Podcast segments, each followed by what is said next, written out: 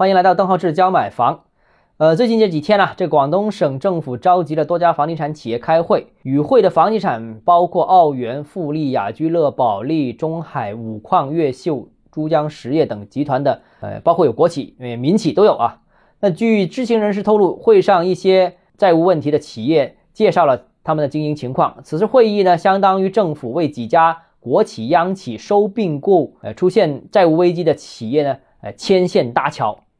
那在广东省政府召集会议这两天之后啊，成都市房地产商会披露，上周五呢是召开了中海、龙湖等开会啊，讨论了如何加强和提升信贷评级、享受贷款鼓励政策、修复企业信用等问题。那目前呢，呃，全国的多地都陆陆续续开始由地方政府搭建平台，解决其下属房地产企业的一些债务问题。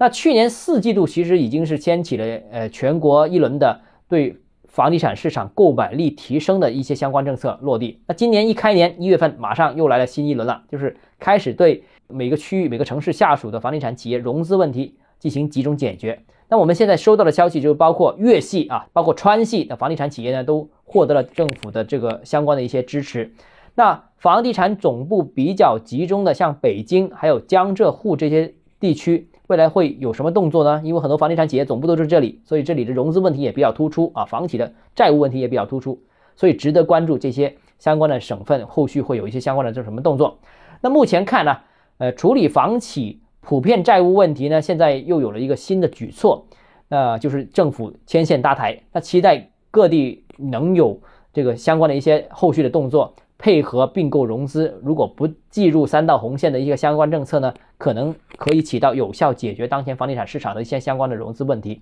啊。当然了，呃，到底是说的多做的少呢，还是能够说又能够做啊？我们还是需要拭目以待的。好，今天节目到这里啊。如果你个人购房有疑问，想跟我交流的话，欢迎私信我或者添加我个人微信，邓浩志教买房六个字拼音首字母小写就是微信号 d h e z j m f。我们明天见。